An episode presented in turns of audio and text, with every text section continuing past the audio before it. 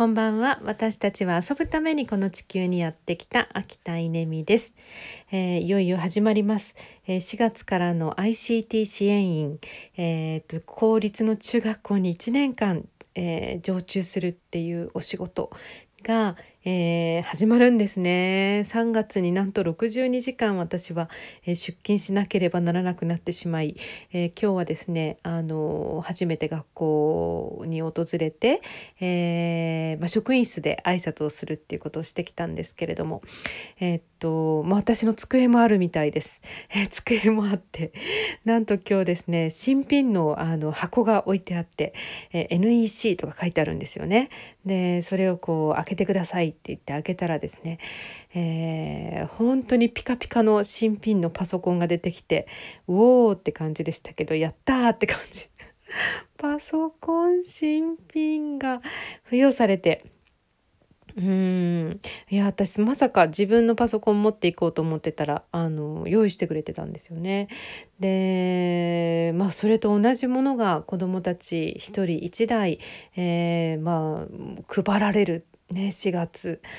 それがギガスクール構想国が予算を取ってるってことなんですけど何ていうのかな頭では分かっていたし、えー、自分の仕事も理解していたんですけど今日パソコンを本当にあの手にしてすっごい現実的なあのなんだろうなこれは現実なんだっていうふうに思いました。えー、どうなるんですかね。もうポンって落としたら割れちゃいますからね。1年後に中学生何台それは残ってるんですかね。なんていうと怖い。怖いですけど。だって1台がですね言っていいのかな。私これあの動画でどんどん流したいぐらいですけどさすがにそれは問題なので動画がねとか写真とか学校で撮れないじゃないですか。だからもうあのこのヒマラヤで全部話していこうと思ってるんですけど。うーんなんと30万。私が今日ねあのいただいたといただいてないですね。あの貸していただいた、えー、この1年間使うようにあの貸与された、えー、パソコンはですね30万なんですって。すごいハイスペックですよね。NEC これはどういうことなんですかね。まあ、これ以上は言いませんが、えー、なんかとてもあの国の愛を感じる NEC 愛を感じましたね。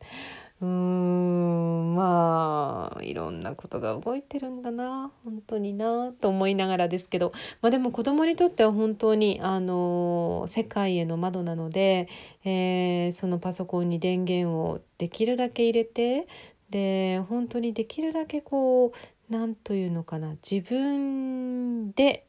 自分から自分が主体となって、えー、まさにそのパソコンを使うっていうことをあの覚えていけるようなサポートがしたいな。うん、主体的で対話的で深い学びです。いや楽しみます。